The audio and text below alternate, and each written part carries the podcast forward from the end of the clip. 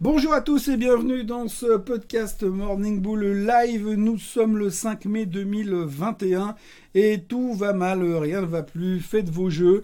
Euh, hier, on a eu enfin notre sell-off sur le Nasdaq. Ou alors c'est 1,8%, mais ça faisait au moins 6 semaines qu'on n'avait plus baissé aussi fort sur le Nasdaq.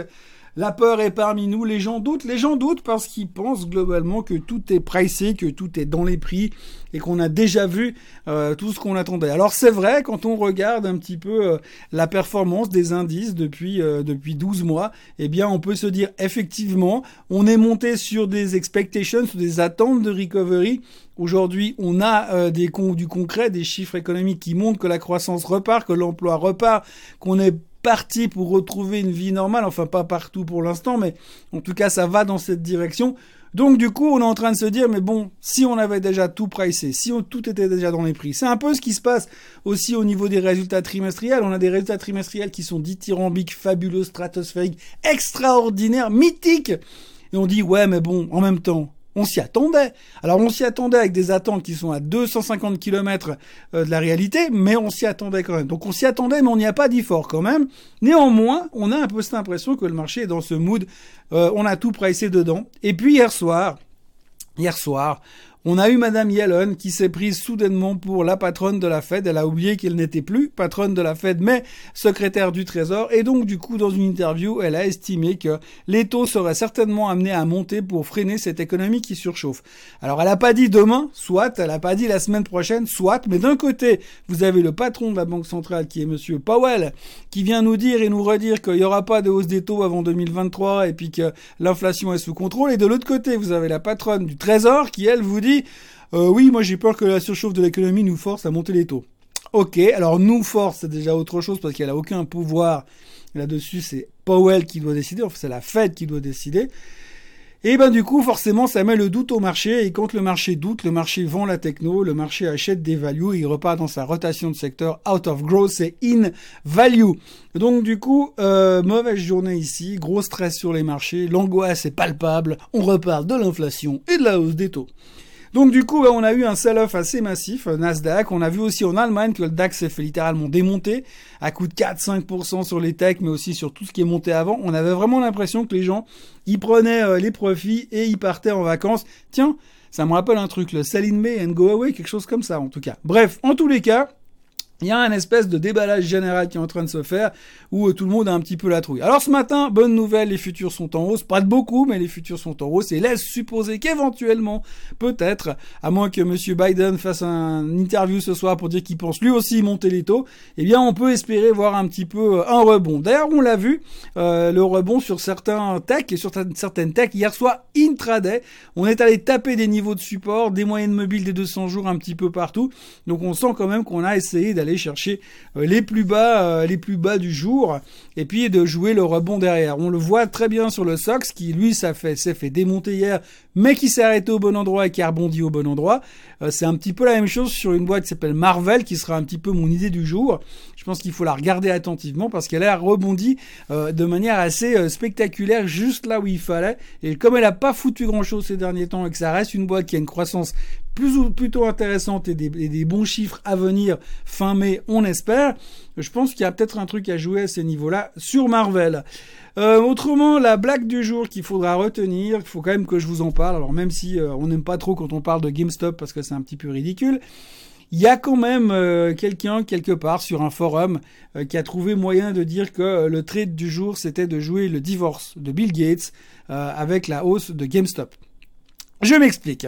Donc ce monsieur extrêmement érudit et qui a beaucoup réfléchi visiblement durant la nuit, euh, en ayant ingurgité probablement une quantité euh, hallucinante de produits hallucinogènes, ce monsieur s'est donc retrouvé à, à faire une réflexion assez logique. Bill Gates divorce. Il va devoir liquider une partie de son patrimoine pour payer la moitié de plus ou moins du capital à madame. Ça, on n'en sait rien, mais a priori, c'est ce qui devrait plus ou moins se produire. On verra un petit peu le deal qu'ils vont négocier entre eux affaire à suivre. On peut imaginer qu'il a un petit peu anticipé le truc à l'avance, mais enfin bref, admettons. Il va devoir donc liquider ses avoirs. Donc ça, c'est la théorie du monsieur qui a pris des champignons hallucinogènes hier soir. L'idée, c'est de dire, il va devoir splitter sa fortune, donc il va devoir vendre ses positions, donc comme il a investi massivement dans les hedge funds, il va devoir vendre tous les hedge funds qu'il a en position, et comme tous les hedge funds qu'il a en position, eh bien euh, ils sont tous investis short sur GameStop, donc comme ils vont devoir liquider les positions pour rembourser Monsieur Gates, ils vont devoir racheter toutes leurs positions short sur GameStop, et donc du coup GameStop va monter. CQFD. Alors voilà, moi, ça fait 30 ans que je fais de la finance. Des conneries, j'en ai entendu un paquet, mais des comme ça, j'avais jamais vu encore. Donc, je voulais vous la partager parce que je pense que c'est quand même quelque chose d'assez exceptionnel. Voilà, ça c'était pour GameStop et pour, Bill Gates. Il sera content de savoir que son, euh, son divorce va faire monter une boîte qui vaut déjà pas grand-chose. Bref, à côté de ça, euh, on va revenir un petit peu sur euh, la, la, question du jour. Et puis avant de passer à la question du jour, j'aimerais vous parler d'un titre brièvement. Regardez Prenez le temps de jeter un œil à MicroStrategy. Donc MicroStrategy, on s'en fout de ce qu'ils font. Ce qui est le plus important, c'est qu'ils possèdent une montagne de Bitcoin. Donc ils sont corrélés au Bitcoin. Ce qui veut dire que comme le Bitcoin ne fout plus rien maintenant, momentanément, mais que tout le monde pense qu'il est dans une zone de concentration, de, de, de préparation à l'explosion pour aller chercher les 75 000, puis les 100 000, puis les 500 000, puis le million, le million, eh bien, du coup, eh bien, euh, peut-être qu'il faut regarder MicroStrategy parce qu'à un moment donné, elle risque de repartir à la hausse. Là, elle consolide sur la zone des 600 dollars depuis un bon moment.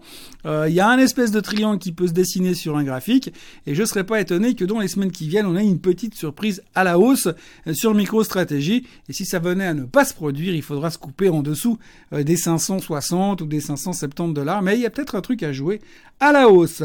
La question du jour, quelqu'un me dit mais que va-t-il se passer si les marchés se cassent la figure par rapport au SMI alors oui, effectivement, euh, on peut se poser des questions. Si demain le Nasdaq venait à corriger de 10%, est-ce que si je suis investi dans le SMI, je suis à l'abri? Alors vous n'êtes pas à l'abri, vous allez probablement moins perdre. Enfin, moins subir la baisse. Je m'explique. Quand une techno elle baisse, il n'y a pas de prisonnier parce que derrière ça reste quand même assez euh, volatile comme perspective.